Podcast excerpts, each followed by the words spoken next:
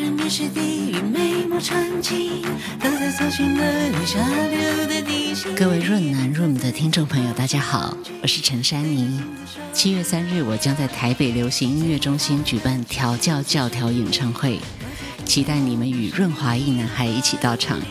在创伤里坚强，在调教中找到更好的自己。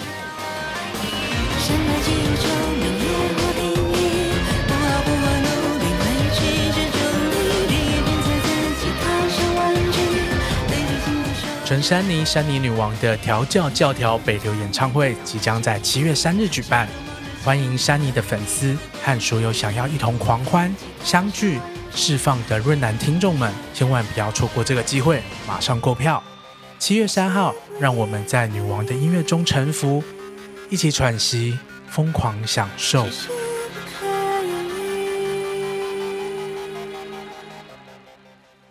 我就很喜欢这些长腿姐姐，嗯，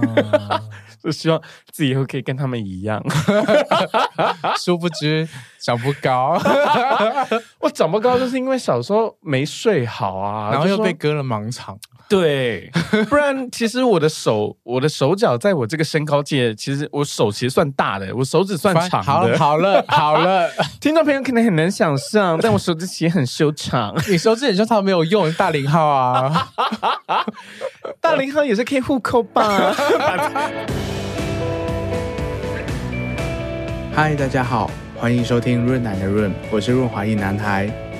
在每一集节目中，我都会邀请特别来宾来到我的房间，一起讨论性、身体或亲密关系等议题。你准备好了吗？我们要开始喽！Hello，欢迎大家再度回到润男润，我是润滑一男孩。今天我预计是要聊一些色色的话题啦，然后希望希望来宾不要让我太失望。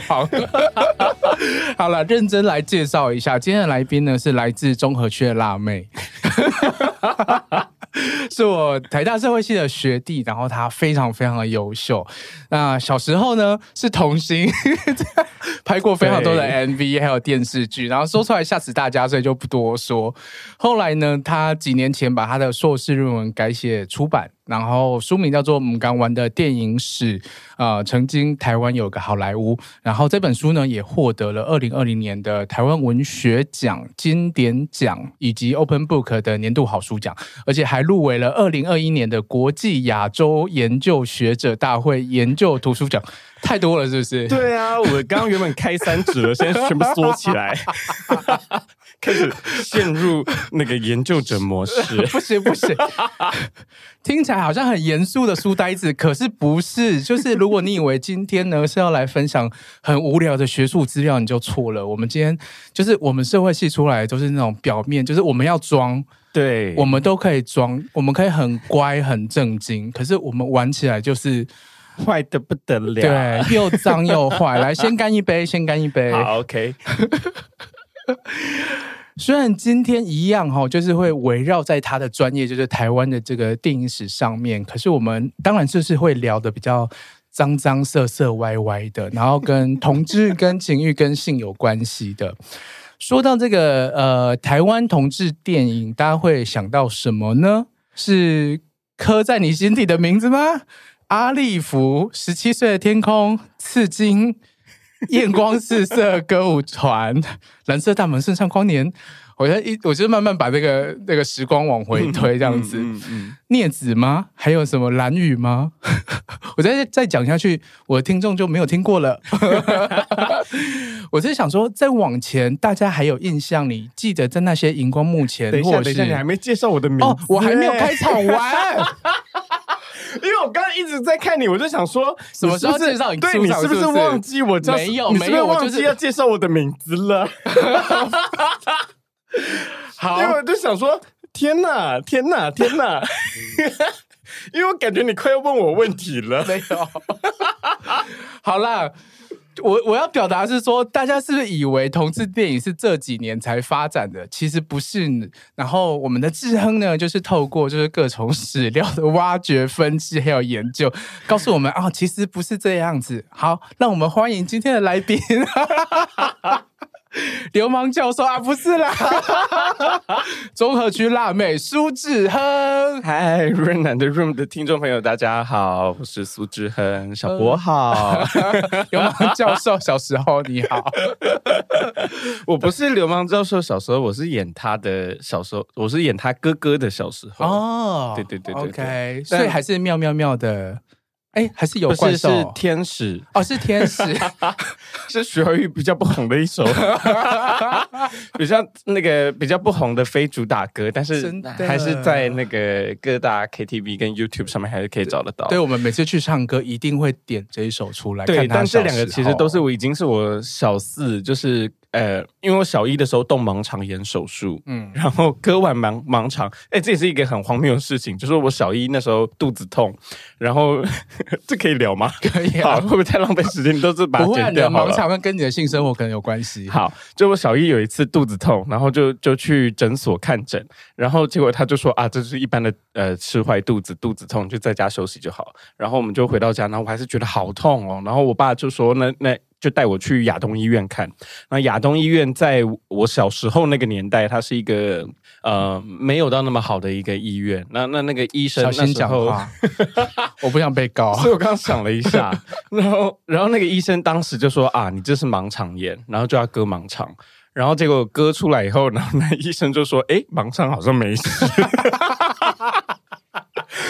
我就被白割了一个盲肠，然后我姑姑还说，那盲肠好到可以拿去煮汤，就是说那完全就是一个 完全没事的一个盲肠，我就被白割盲肠了。然后总而言之，我要说的是，就是我的我的身材就从小一割完盲肠炎以后就开始变胖。然后呃，你刚刚讲的那个流氓教授啊，跟天使其实都是。在我割腕盲肠，然后开始已经变胖的时候 的一些出道呃的的那个作品这样子，对。但我以前出道的时候其实很瘦。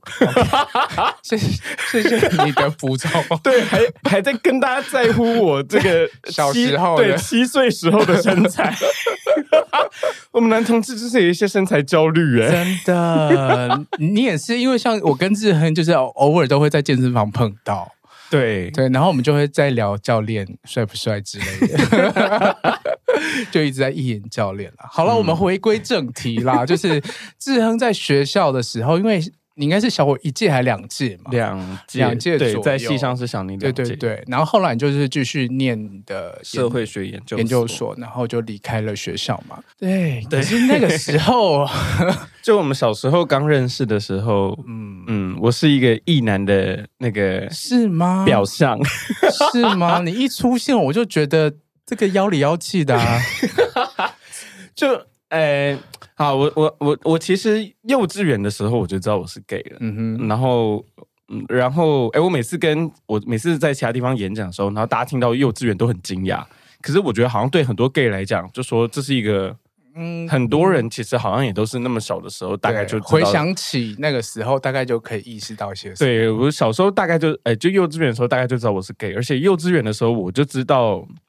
我要装作我喜欢女生，但我实际上我喜欢的是其他男同学。就我，我好像蛮早就已经有这个意识，但我其实就是骨子里是个非常保守的人，所以我我公开出柜其实是一直要到研究所时候，嗯，才有的这个事情，就很荒唐。就虽然我以前大学念戏剧系辅，呃，单大学念社会系，然后辅戏剧系，就是两个都。Gay 到不行的，都 friendly 到不行的地方，啊，对，都 friendly 到不行的地方。但我以前就是不太想出轨，嗯、就说呃，我我是先大三的时候在戏剧系出轨，然后研究所在对社会系的同学或是呃公开跟家人，就是都是到我念研究所的时候才真的出轨。可是对我应该是很早就出柜了吧？我应该很早就知道你是 gay 了吧？真的吗？我有点忘记耶。可是因为我们的互动或者是交集，其实都不是在性别的场合，对，都是在其他的社会议题。对，所以其实没有特别谈到这一块。对，可是就是我就觉得就 gay 啊，对，对我那时候好像也不觉得，对啊，在你面前好像也躲不了的，嗯、就说就大家的 gaydar 都那么准，对对，躲不了，躲不了。对，但我以前其实是不太，其实我第一个呃在社会系，然后直接说我是 gay 的这个对象，其实是我的呃我后来的指导老师，那他就是一个看起来提摩提一样。你不要随便把人家出轨。我说看起来提摩提一样。Uh, 人家说不定是跨性别认同。我希望他不要听这一集，他应该不会听啊。或你这一句可能要剪掉，我觉得好可怕。对，但总而言之，我那时候就是跟他出柜，然后那时候他他他就问我说，为什么我没有特别想要出柜？我就说，我那时候我就觉得说。就是我没有，我有点不太想被定型。就某种程度上，我那时候会觉得说，好像那时候我们班上已经出柜的人啊，然后或者说我们的学长姐，哎，就是就是我们的大前辈小博等等，那时候就觉得说，哎，天哪，好像这 gay 出柜以后就一定要去修性别研究，就一定要修女性主义理论，就一定要呃呃做这些东西。但我有点不太。呃，那时候啦，就小时候很幼稚，就觉得说啊，我能难道不能做点别的吗？说像我硕士论文，我不能去研究其他什么政治经济学题目吗？我一定要研究红楼的什么同志情欲空间嘛？就那时候就会有这种很幼稚的想法。不是，我就说那时候我们看到的，譬如说罗玉佳也是。我们大大大学姐嘛，就说呃，对新闻所的大姐姐。那我就觉，我就觉得那时候就会看到说，好像你出柜以后，人家就会很自动的把你定型到那个模样。那那那时候我就我就有一点不太想，不太想要变这样。然后所以那时候我小时候就没有特别想要出柜这样子。对啊，然后而且这也我觉得某种程度上这也是为什么我会找那个提摩提一样的人当指导老师。你是说他可以 cover 你吗？不是，就是说他其实也是一个，你看他提摩提一样，但是他做的研究他也不是做性别研究，他其实就是做劳工运动跟环境运动的台韩比较的这个研究。我想到一件往事，就是我大二的时候，我们要办给高中生的那个社会营。对，然后有一次我们就在筹备的过程当中，我们就在找老师来上课嘛。嗯，然后我们就去找他。嗯，然后我就过去因为我对他其实不太熟，那个时候。嗯，然后我就问他说：“老师，你可不可以来帮我们上一堂课？”然后他说：“哦，好，要上什么课？”我就说：“嗯嗯嗯，那不能来上性别相关的课程。”他就一脸诧异的看着我，他说：“为什么？What？我的专长是社会运动，为什么我要？难道是在后面就点点点？对对。”然后我说：“哦，这这样子。” 小时候啦，嗯、真的。哎、欸，你办社会，你该不会就是我参加的时候吧？不是吧？我是跟那个 Gmo，因为我我高中的时候我就有去参加社会营，嗯、然后是我觉得那也是对我来讲是一个很大的启蒙跟震撼、欸。哎、嗯，我觉得我的我那时候最大的启蒙是，呃，那时候呃系上吴嘉玲老师，嗯，然后他来放那个。荷兰那时候在水中生产的这些影片，啊、然后他他也给我们读他的这个论文，然后就指出说台湾的那个剖腹生产率是世界最高，就那时候，然后我那时候非常惊讶这件事情，因为我妈妈就是剖腹生我的，嗯、所以我小时候一直都觉得说，好像剖腹生产是一件非常自然的事情，就是说在医院生产，然后在剖对剖腹生产好像不是一一件什么呃特别大不了，或者说特别。奇怪的一件事情，但就是在那一堂课以后，你认识到这世界上光连生产方式都有各种不一样的这个呃呃都有不一样的生产方式。然后我们之所以呃台湾的剖腹生产率这么高，其实跟这个整个生产的医疗化，然后跟当时的制度其实是有很大关联。就这件事情让我非常惊讶，嗯，对，所以那时候。也是受到这这方面的启蒙，所以才会来念社会学这样子。嗯，看来你也没有后悔啦，就是一路念了上去。对啊，继续走上这条不归路。真的？那你硕士论文为什么会对这个电影史是有兴趣？特别是台语片？好，嗯。呃，我我自己接触台语片的起点，其实是这个我大四的时候去修了这个台大外文系，有一个叫沈小英老师啊、开的一门课，叫台湾电影。那以前在台大会开呃电影相关课程的老师不多，其实就只有沈小英老师而已。那所以我从大一就一路修他的课，就什么看纪录片与实验片啊，然后剧情片这样看上去，然后呃到大四下的时候，他就呃呃开了台湾电影这门课，那是我第一次看到台语片。那那时候呃那时候对台语片，我觉得就是有一种。呃，一开始是有一种既陌生又熟悉的感觉，就觉得说啊，这东西看起来好亲切，就很像你小时候跟阿妈看《天天开心》啊，或者小时候看《济公传》啊，或者我小时候演戏说台湾啊，其实就是差不多的这种心情。哦，你有演戏说台湾啊？对，我有演戏说台湾，有其中几集啦，还有《九龙传说》这种三立台湾台的 对本土剧这样子。那那那时候就觉得很熟悉，但又很陌生，就说我过去完全不知道。台湾在五零年代到七零年代有过这么盛行的台语片，就说我们曾经还是世界第三大的剧情片生产国，这样子，哦、对，就比日本跟印度少而已。然后再来就是我们，就我以前完全不知道这些事情。那那时候看台语片，又觉得台语片有的台语片也真的很好看。就那时候有放一部片叫《新奇》的这个。呃，新奇导演，导演叫新奇的，呃，他拍的这个《危险的青春》，那里面讲的就是一个老鴇、妓女跟皮条客的三角爱情故事，而且它里面的设定是性别关系完全，呃，权力关系完全倒过来的，就是男主角是一个，呃，骑摩托车会爆胎啊，一个一个 很很很没用的一个男人这样子，然后。呃，女生的角色里面，呃，这个老鸨她就开着敞篷车在在男生兜风这样子，然后连床戏都女上男下这样子。那时候就一方面是这个这个看戏的时候哦，就觉得哦天哪，那个里面的男主角也长太帅了吧，然后就里面就有床戏啊，然后那时候哦，我觉得会对电影有兴趣，很多都说那个驱力都是性，你知道吗？就说我们会喜欢一个电影很重要的驱力场都是性跟暴力嘛。那那那那那时候看的时候就觉得哦，那这个男主角也太帅。然后我后来一查才发现，你知道男主角是谁吗？是那个在明视演八点档的石英阿公。哈哈哈！我有画面呢，我知道是谁哎。对啊，所以那时候知道的时候就非常惊讶，就有种天哪，我刚好在意淫我阿公青春的八 对，这种很不敬的感觉。好，但总而言之，就是那时候看了这部片的时候，然后就觉得非常惊讶，然后就觉得说，哦，原来台湾就他完全打破我对过去台湾就是这种温良恭俭让的这种想象，淳朴保守的这种想象。那。那时候也没有像台湾好司这种已经开始在重新回顾台湾这种色情史的这种调查或研究，所以那时候就觉得，哎，台语片非常有趣，然后就决定要研究台语片这样子。嗯、那那但是这个研究台语片的过程，当然确实是非常孤独的一件事情啊。就是说，不管是去研讨会啊，或者是甚至出书以后去去呃各界分享，就你就发现。就那时候就想说啊，你知道，呃，性别研究的场次还是会有很多那个妖魔妖魔鬼怪出现，然后就觉得好好很热闹。那么来的就是呃，这个我们做台语片的，好像就是一些阿公。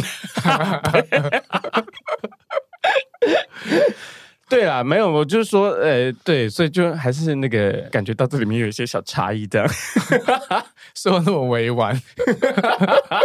那我想说，叔叔是不是有可以，有可能可以多认识到一些那个？应该、呃、应该现在蛮多文青，没有哎、欸，文青也不看台语片了。对啊，所以现在就是那个、哦、才会决定要往同志电影是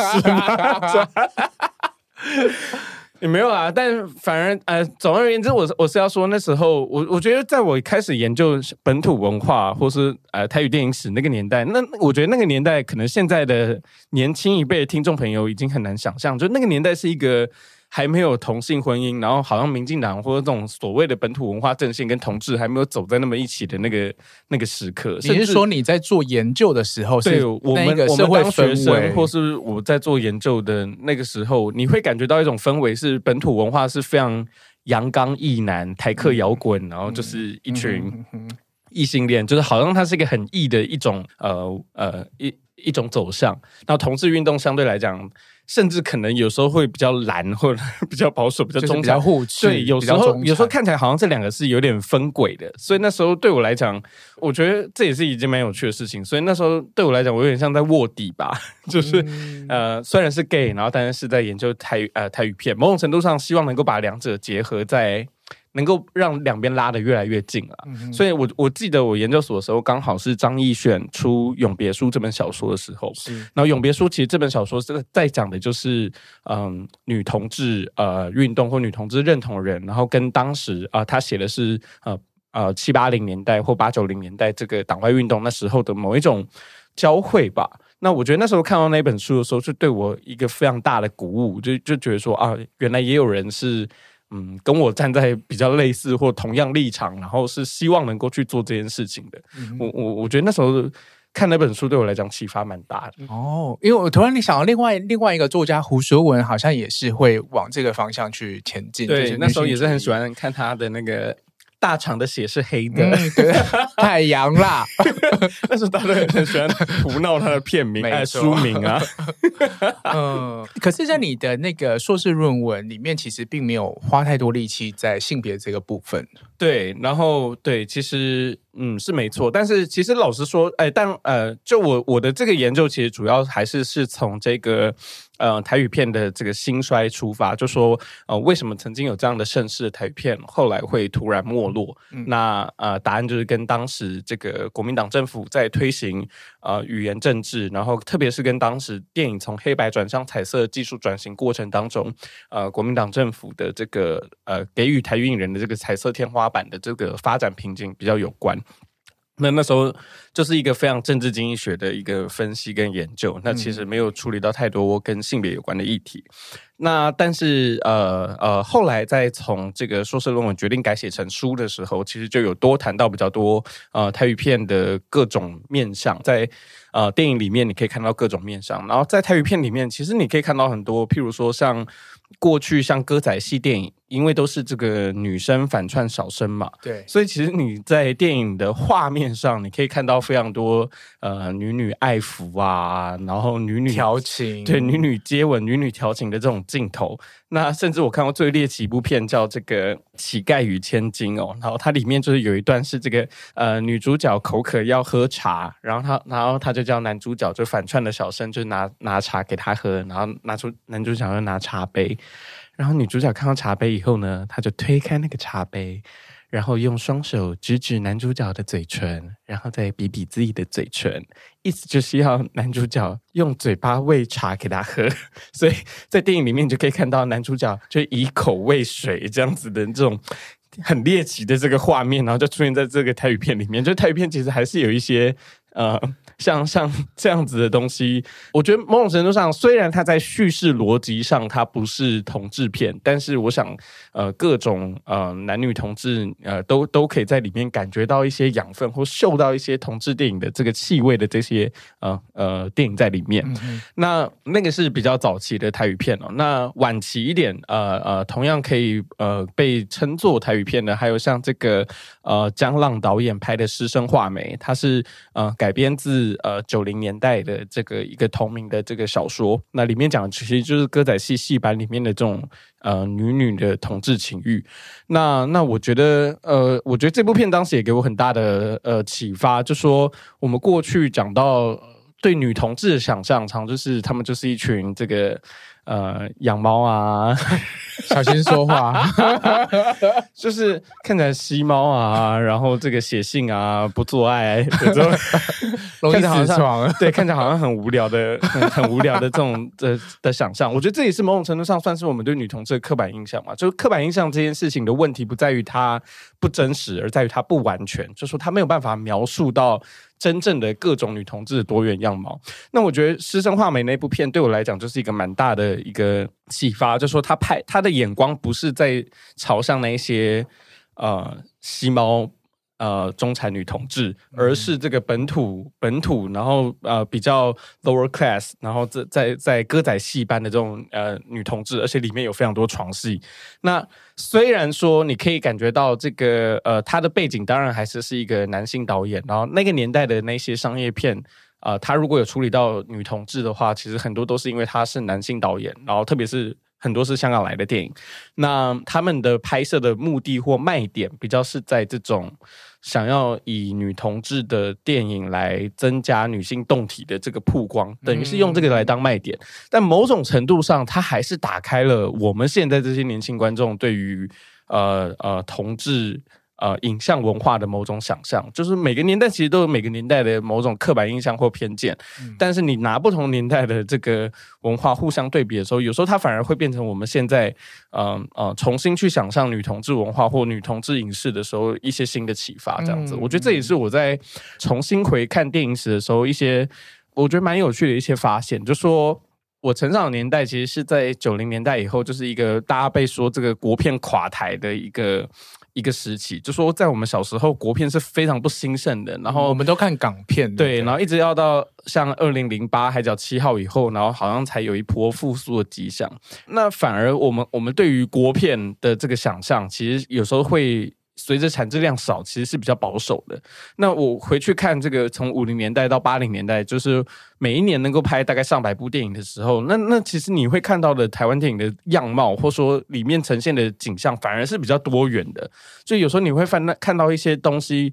呃，譬如说这个七零年代，这个杨佳云，她是个女性导演，她那时候拍的《疯狂女煞星》，讲的就是一个女性被强暴以后复仇的电影。我觉得那那个那个有时候你会觉得她的性别意识是超前到不行，而且它里面拍的这种场景，你会觉得反而我们现在人有时候想象还比那时候还保守这样子。嗯、我觉得，我觉得这是从看电影史一个蛮重要的发现，就是说有时候这些进步的观念不是某种程度上它不是线性发展的，它取决于的是你这个这一些声音有没有发生的空间。那现在我们反而这个呃，随着产质量比较少的时候，我们有时候看到的那个形象反而是比较。呃，单一，然后或说甚至是保守一点的，那我觉得要符合商业的需求或者是主流的口味。对，那我觉得这几年确实有好转了，就这几年看起来国片起飞，然后我们确实是有一些比较不一样的这个这些电影，但至少在我小时候成长的时候，其实，嗯，国片其实是相对。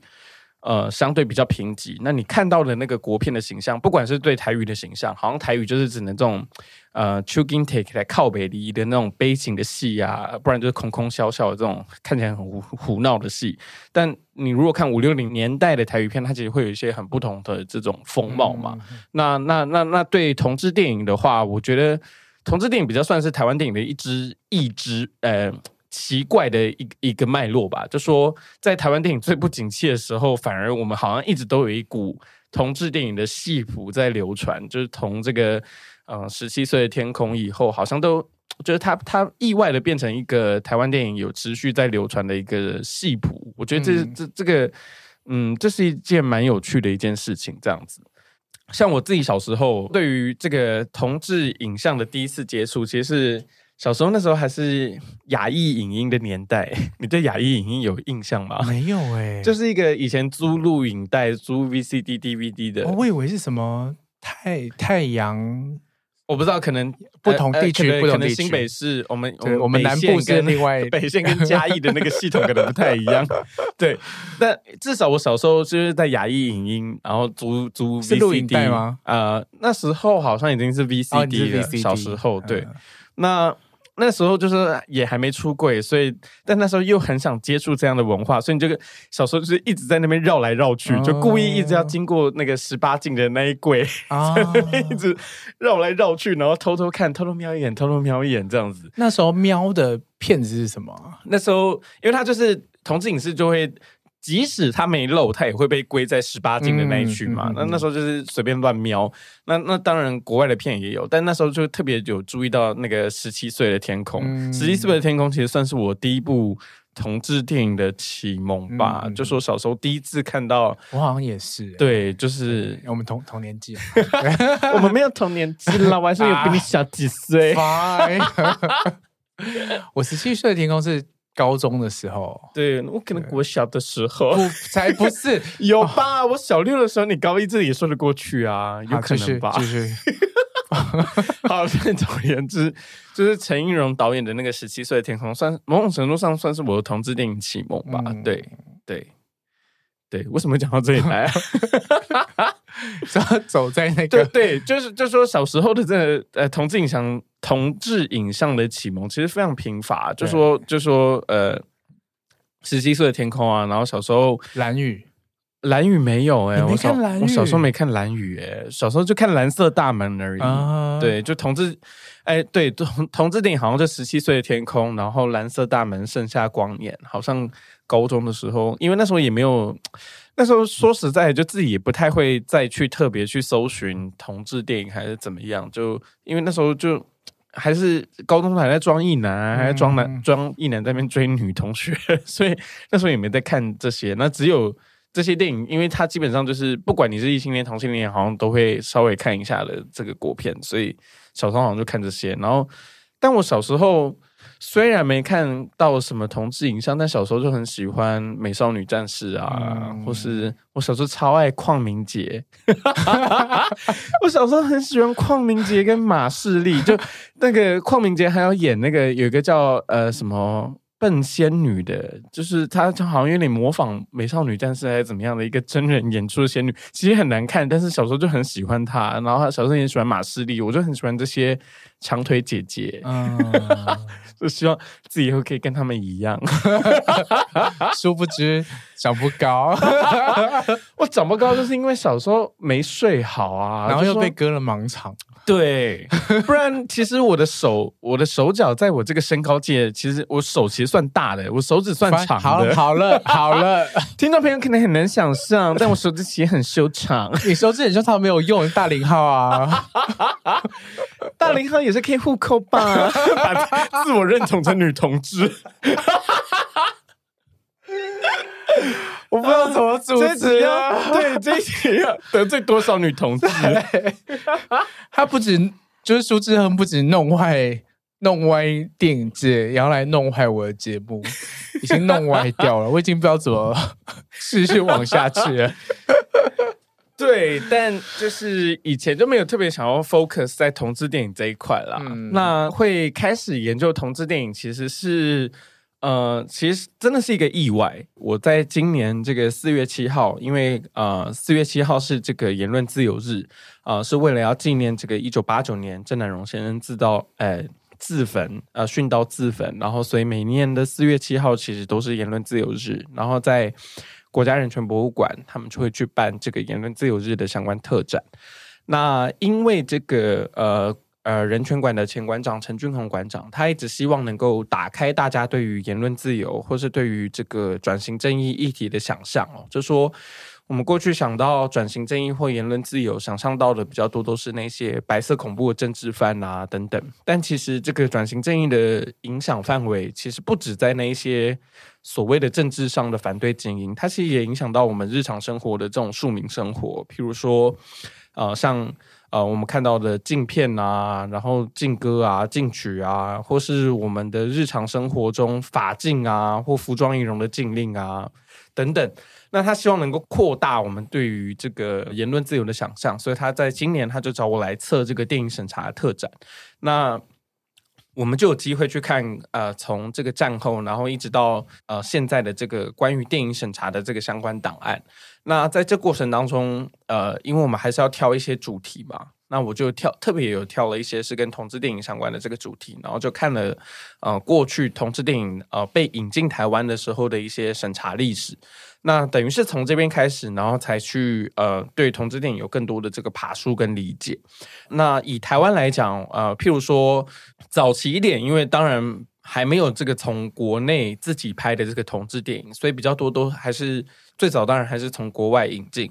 但引进的时候你就会看到像呃香港呃他在一九七一年就拍了一部这个女同志电影叫《爱奴》，那他一样的他的脉络一样是一个男导演，然后他为了要呃因为那时候香港的异色电影可能比较红，然后异色电影就是展露女性动体嘛，嗯、就是很多那种什么。我知道，我知道，就是很多有点像《金瓶梅》改编这种，嗯、然后他他其实想要拍的就是呃以女性裸露的画面当卖点的这些电影这样子。那那时候他们就拍一部这个古装的女同志电影叫《爱奴》，那他在一九七一年的时候被引进台湾。但他在香港虽然是一部女同志电影，但在台湾的时候，他的审查过程当中，他就已经把那些呃所有跟女同志有关的这些画面全部都剪掉了。那情节还在吗？呃，情节你就可以微微看出呃有女性的一些呃相关的这个爱欲，但是里面你看到他的审查档案意见，他就写所有跟。裸露啊，然后其实那部片很特别，它就是呃裸露啊，然后一些比较凶残的一些画面，其实他都把它剪掉了，这样子。嗯、对，那呃回顾这些同志电影史被引进的时候，你也会看到一些呃过去，譬如说像在同志文学书写上可能会有一些的盲点，这样子。像那个季大伟老师，他在这个同志文学史这本书里面，他就讲到说。台湾的这个同志小说有这个魂断威尼斯同学会，就说只要是这个同志小说，然后呃某种程度上他他表露身份，或者说他展现他是一个同志文学的时候，他常会引一些西方的这些同志经典，就说里面他们会。谈到这部片，或者说里面的男女主角会去讲他看这部片，或是看这本小说的这些感受。那里面有一些代表，就像是这个啊、呃、Thomas Mann 的这个《魂断威尼斯》，他他是小说，然后后来又改编成电影。那它里面有讲到两个例子，就是《魂断威尼斯》跟这个《午夜牛郎》这两本小说改编成的这个电影。但你实际上，呃，在在看这个电影审查历程，你会发现，其实这两部片改编成的电影在台湾都是禁片，嗯，就是它其实都没有被引进到台湾，所以呃，可能是小说家在写作的时候，他可能是直接呃援引他他看得到小说，但他看不到。呃，片的这个经验，然后，但他在小说里面，其实他是有时候是描述，呃，男女主角可能是有看过电影的，那你就知道他其实里面有一些在写作上，他可能啊、呃，在时代考据上，它可能没有那么严谨的一个部分，这样子。嗯、对，那我觉得整个同志电影的审查，呃呃，其实也蛮有趣的。譬如说，像这个《孽子》这部片，它其实算是这个我们比较。呃，第一部算是以同性恋电影被大家认识，然后宣传的这个电影哦。但《孽子》其实当时的这个电影审查，其实蛮有趣的一点是说，它反而被剪的地方是哪里？是这个男主角他爸爸是一个退伍军人的设定，他把这些呃相关的设定这个片段全部都剪掉，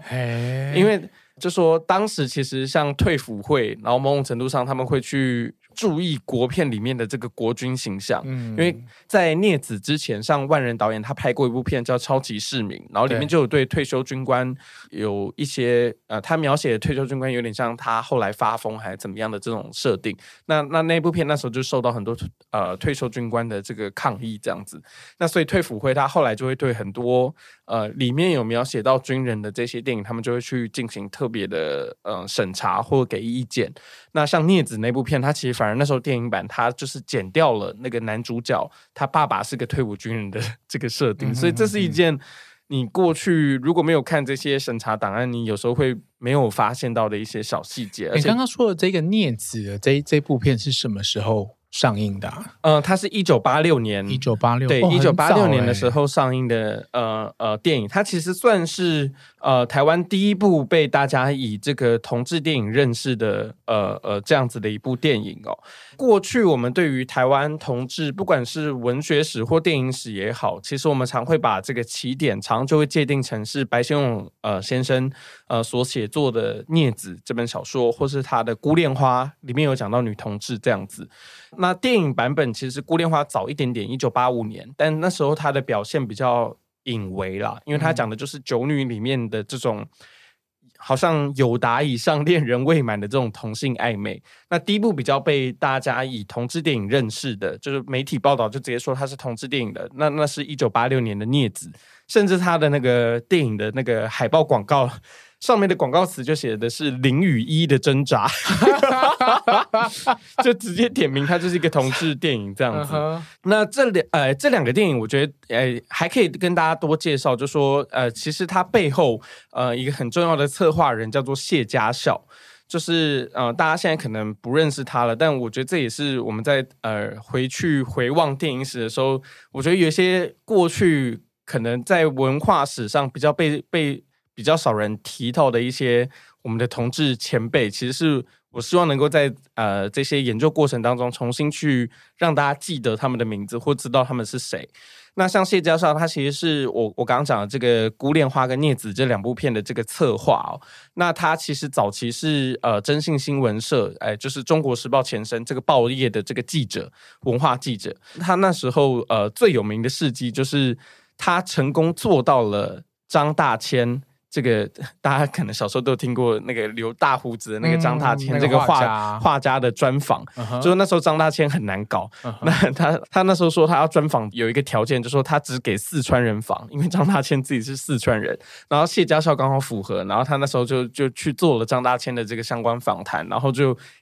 等于是一鸣惊人吧。就是那时候哎，怎么会有文化记者可以访到张大千？他就这样一炮而红。那他。当时就成为当时一个蛮有名的这个文化记者，然后就也认识白先勇，然后他自己应该也是一个同志啊。那他后来就呃跟白先勇蛮好的，然后就去啊、呃、当他的这个等于算有种某种程度上算版权经理吧，然后就策划了这两部片的这个上映这样子。我们过去认识到的这个同志呃小说或同志电影的起点，常会以白先勇的《孽子》当做一个。呃标杆吧。那虽然说它确实是一个呃呃比较明确以同性恋电影被大家认识的一个典范，但是像在纪大伟老师的同志文学史，他想要打破的一个观点，就是说白先勇总有他的同辈，跟白先勇总有他的前辈吧，就是说。呃，同志电影不是到了这个七八零年代镊子才开始出现的。其实，呃，这个我们同志能够感觉到的，呃，这个同志文化的这个文化脉络，其实从过去。呃，他可能不会以文学方式被被呈现，但他可能在报道啊，或是在一些不一样的脉络当中，我们都可以去试试着找出这些我们同志前辈的某种足迹，这样子。嗯、哼哼，那我觉得我我现在会开始重新爬书呃同志电影史，其实也是在同样的脉络底下。那为什么建构一个同志文化的系谱这么重要？因为我常觉得说这个。呃，有一本小书叫做《呃如何抑制女性写作，如何压抑女性写作》的这个、嗯、呃，它是一个翻译的这个作品哦，它是啊、呃、美国的一个科幻小说的一个女性作家，她叫 Joanna Russ，她在七零年代写了一本小说，她叫《如何抑制女性写作》，她在里面写了一段我觉得蛮启发我的话，她说：“没有榜样很难写作，然后没有戏谱很难评价，没有同行几乎无法说话。”那我觉得这是一个对我来讲是一个呃蛮大的启发，就说对同志电影史也一样，就说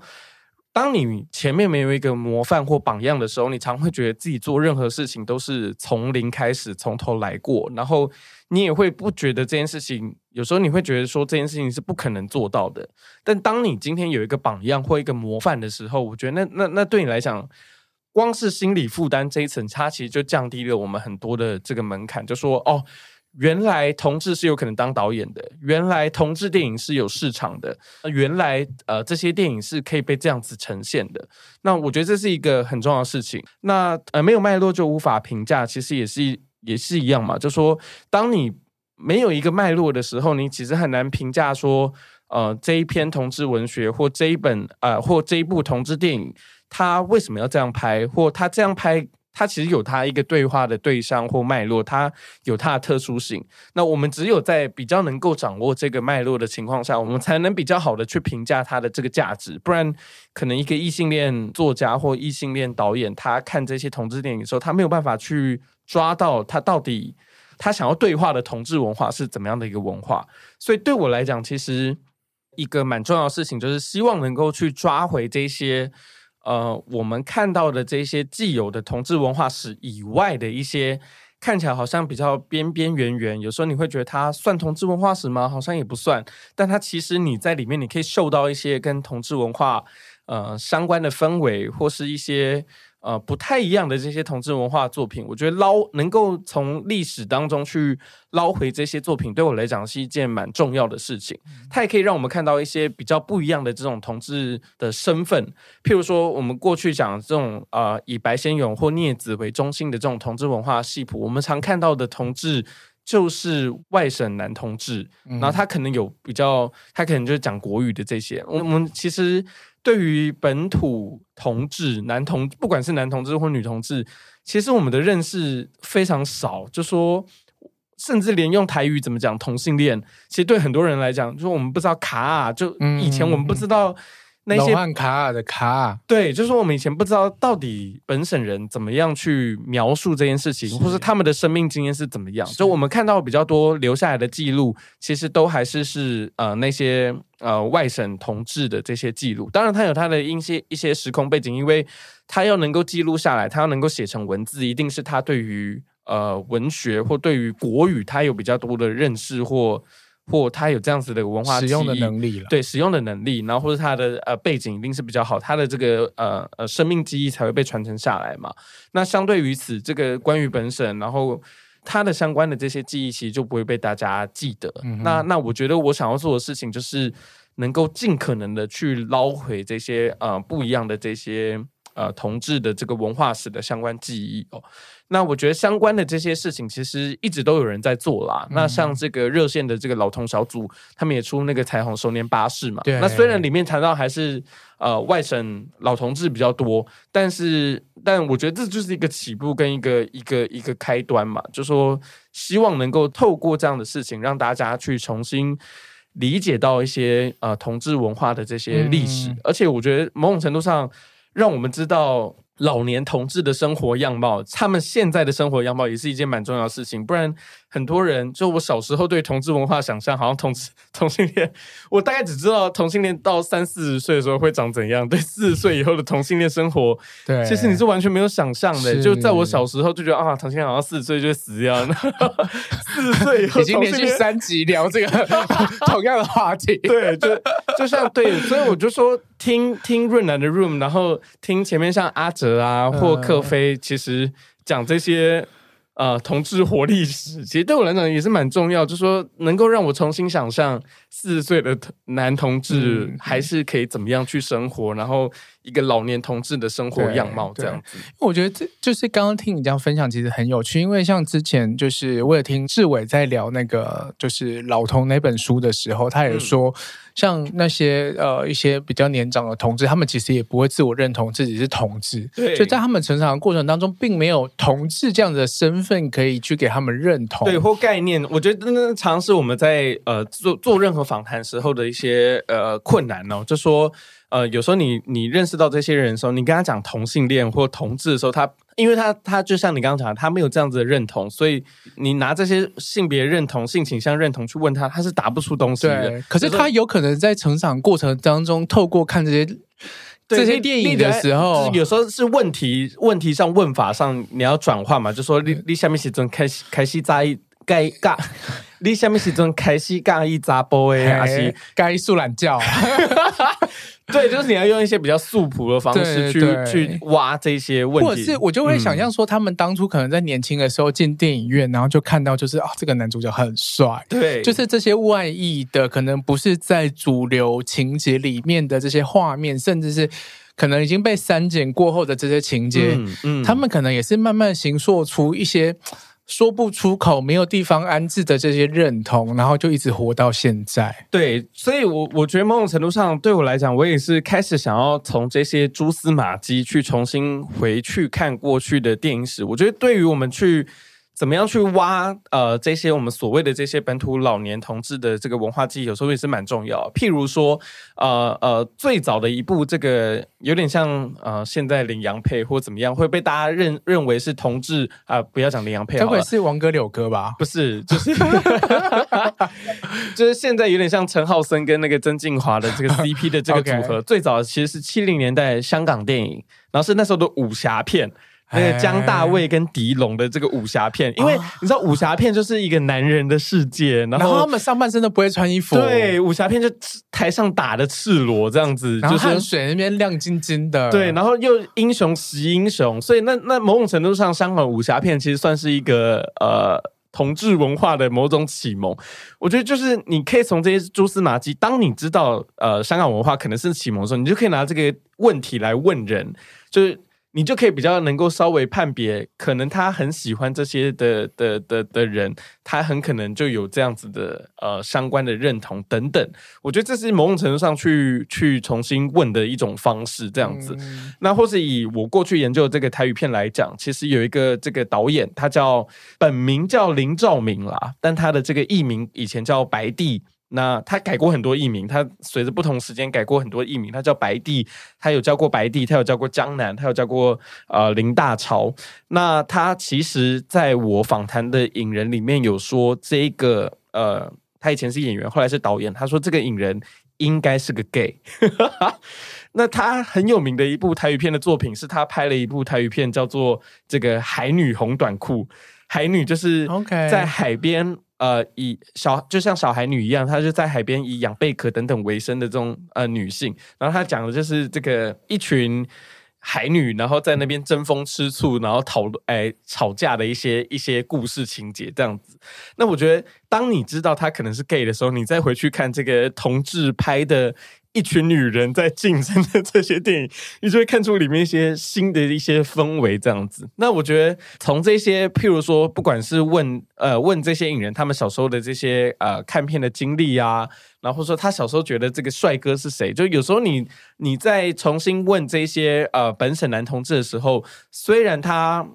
可能很没有办法很直接的承认，或者说他有这样子的同志认同，但你可以从这些文化上面的东西去旁敲侧击，或去看见那时候这个统治文化的呃某种程度上它不一样的这个样貌哦。那就像是我最近开始在这个 Bills Monthly 这个网站上面，然后开始有一系列的这个弄脏电影史的这个专栏哦。那在里面，其实我就希望说，不只是从这个呃过去看起来坏坏的这些呃电影史出发，我里面也。我常会摘引一些我们过去想象不到的这些呃报纸报道哦，就像在这个一九五六年，我们说这个第一部这个台语片《薛平贵王宝钏》刚上映的时候，然后它上映这个大概大概第三天左右，那时候就有一个报道，就说在这个呃上映的这个万华的这个大观戏院门口出现了一个这个。不男不女，然后留着长发，然后穿着这个女性木屐的一个一个男生，然后在门口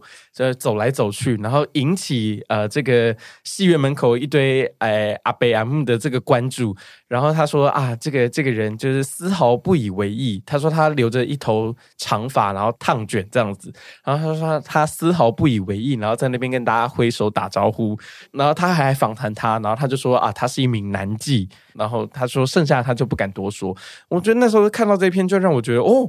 原来在一九五六年，你可以说她就是台湾最早的 drag queen 吗？就是一九五六年，然后就是以女装身份，然后出现在那边。就某种程度上，我觉得像这些东西就打破我们对于呃同志文化的想象。或最近一篇呃我写的这个坏女童电影，那里面就有写到，其实在啊八零年代末九零年代初，在呃永和的福和国中，以前算女校吧。那那里面就有一个 H 帮，他就说是有一个。H 就是 homosexual 的意思，他说有一个女同志帮派，然后里面就有这些女同志，呃呃，以前在那边呃各种呃各种呃女同志集结，然后他们可能就跟一般的黑帮一样，他们可能会去这个这个呃抢劫啊，或者去这个，他们有抢劫吗？他们也像吸食毒品啊，然后可能呃在外面放浪形骸的一些相关的报道。那某种程度上，我觉得这个对我来讲也是一个很震惊的一件事情。就说我们以前觉得好像呃这些跟毒品有关还是怎么样的这个呃相关的这些报道或行为，你都会直接连连接到男同志，好像你不会想象中女同志跟这个事情有关联。那你过去认识到女同志文化史，也是从这个好像一九九零年代这个我们之间这个女同志团体嗯出现以后。的这些，他们开始呃出版一些杂志，这样子好，某种程度上，它算是一种好同志的这些形象。那 H 帮的例子，其实是让我们看到一些坏女同团体或坏女同电影的这些嗯呃，呃新的想象空间。我觉得认识这些所谓的这些坏同志，对我来讲也是一个很重要的一件事情吧。就说霍元甲也是甲，这个坏女同 H 帮也是女同志，就说。同志文化、同志运动，我们本来就是不不可能跟这些东西去做切割，我们也没有必要去跟这些东西做切割的。那那对我来讲，我们怎么样在现在去重新认识这些呃看起来好像嗯比较不符合所谓的道德规范，或者说比较边缘的这些同志文化史，我觉得是我们现在可以再去进一步努力的课题吧。过去呃很长一段时间，我们的同志运动或者说同志文化，呃，当这个我们以这个像前一阵子我们以这个婚姻平权为为主流，然后开始主打我们跟异性恋没有什么不一样啊，然后你想要走向大众化，然后你想要取得比较多人认同的时候，常常我们我们强调就是我们跟大家没有什么不一样，然后然后呃比较一个乖同志好宝宝的这种形象。那在这样的形象，其实有时候你会去割舍掉了一些我们所谓的这些坏同志或所谓的霍元甲，呃，不管是在艾滋议题啊，在毒品议题上面，我觉得，呃，或是在呃身心障碍的这些议题上面，其实很多时候这些身影其实会被。嗯，忽视会被遮蔽这样子，但我觉得这个，呃，我想这个小博作为同志运动的先驱，一定更能理解，就说 同志同志运动本来就是一个一个边缘，或是我们本来就是在对抗这些污名的运动。那那我们我们自己如果都还在割舍这样子的形象，有有时候是一件非常讽刺的事情。那我们怎么在现在的这个环境看起来好像比较有多余裕或比较多？能力去开始重新反省，或者说想象我们要怎么样去重新定位这些呃所谓的坏同志身影的时候，我我觉得我觉得从电影史是我我一个能够在这一条道路上贡献于同志运动力量的一个，嗯、我觉得我觉得一个蛮重要的养分吧。对我我觉得很棒哎，就是你绕了一圈还是回来，就是乖乖在同志运动上面站队了。对，所以就是有时候那个就是话也不要说太死，就讲的好像我一副只要研究政治经济学，还要研究什么，然后不想研究同志运动，然后结果到最后还是嗯，对，我觉得写这些东西某种程度上还，我觉得出柜以后某种程度上你就会自动多了某种使命感嘛，就说好像我已经。脱去了过去的包袱，我就应该要多帮那些真的还在柜子里面，或他在各种呃条件下他还没有办法出柜的人，你你就是要帮帮大家多打开一些空间，或多打开一些想象。嗯，我觉得也是一件蛮重要的事情。但我必须老实说啦，就说虽然讲得那么漂亮，但有时候你自己就像我以前是一个嗯表面上开放，但实际上身体上还是比较保守的一个人。嗯，是吗？不是说身体情欲上，我是说，就像我以前不出柜，但是我我虽然在社会系，我观念大家都非常开放，都觉得说好像同性恋没什么，但我身体实践上我还是不太出柜。嗯、那我觉得像现在我在写弄脏电影史，某种程度上也是一样，就说我们常表面上就会说，就像我刚刚讲，我们要对艾滋啊、对障碍啊、对毒品啊、对各种各式各样看起来好像边缘的那个同志文化或同志形象要要更开放，但。我我必须老实说，很多时候我都还是时时刻刻会意识到自己好像有那个呃身体上还是很保守的这些很实际的感官或很实际的这个身体经验的一种习惯。我自己也常觉得说，那我是不是有点矛盾或有点伪善？就像说你在文章里面，然后或是我我常演讲的时候都会说啊，我们应该要去关心这些议题，但有时候你你实际上很多作为，有时候又又是非常。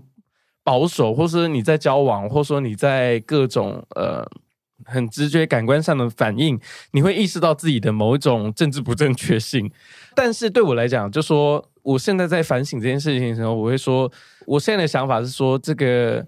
我觉得这是一个必经的过程啦。就说没有人。没有人是可以，它不是一个开关式的。我今天打开了，然后我的过去身体的习惯或我想我的想法习惯，它就可以一夕之间改变。那但是这个政治正确总是一个起点，就是说，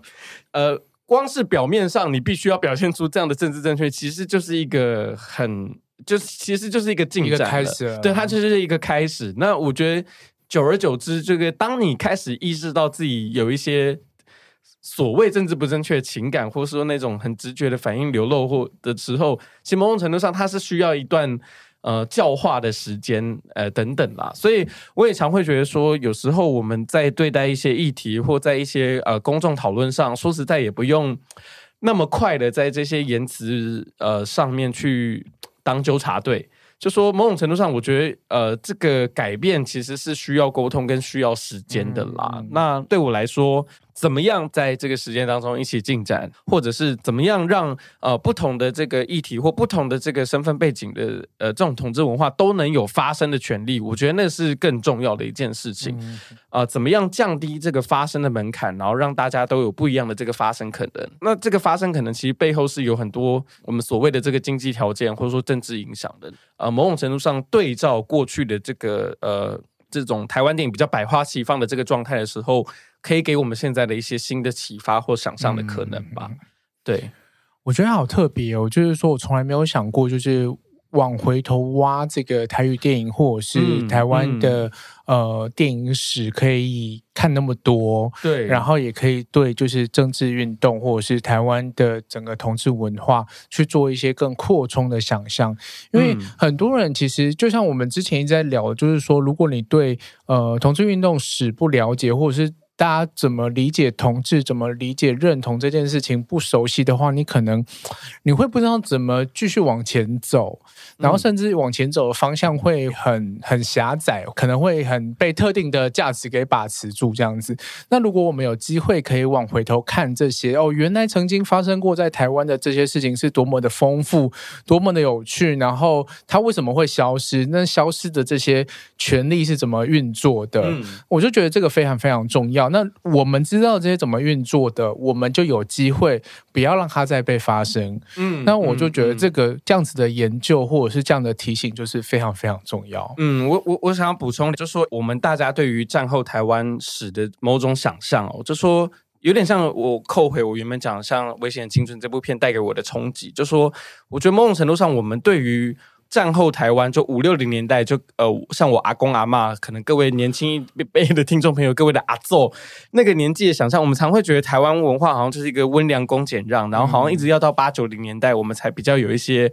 新的冲击或或启发或刺激。但其实你研究呃，不管是同志文化，或者说台湾好色，研究各种性的文化，你会发现。从头到尾都不是这样诶、欸嗯、就说五六零年代有时候反而我们没有想象中那么保守，有时候我们是拿这个七八零年代这个戒严时期管最严的那个保守化的台湾去概括化我们台湾史的某种想象，反而在五六零年代那时候没有管那么严的时候，你看各种歌厅秀啊，然后各种这个在性上面的这些展现，其实有时候在那个年代，有时候它反而才是。更多元的，那我觉得打破这种线性的这种史观是很重要的，而且它也可以呃让我们看见不同时代，它其实有一些很不一样的这些性的实践，或是这些文化风貌。那打破我们大家过去对于这个文化史比较保守的这种想象。我想举一个例子，就说像我小时候这个回嘉义，呃，因为我我也是嘉义铺子人，然后回我那个阿公老家的时候，然后我阿公是一个在我们面前都是一个非常严肃的人，就是他平常不太爱讲话，然后看看电视就看他很喜欢看 NHK，就是受日本教育长大，然后就是一个你你会觉得他很正经八百的一个人。但那时候小时候我回老家的时候，每次最大的冲击就是洗完澡以后，然后因为我们那个浴室旁边就是阿公的房间，然后我就是洗完澡以后要到阿公房间吹头发。吹头发的时候，你就会看到阿公的墙壁上就挂着裸女海报、裸女月历，就是他们那个年历都是上面都是裸女图案。那那时候对我来讲就是一个很大的冲击，就说表面上看起来好像这么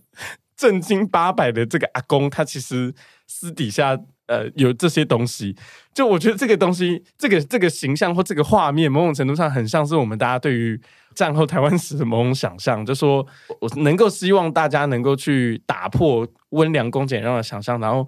看见那些这些好像比较过去难以启齿或比较不会被大家写进去的这些东西。那某种程度上，我觉得，嗯、嗯、对于这些东西的关怀，其实也会帮助我们去重新思考到底。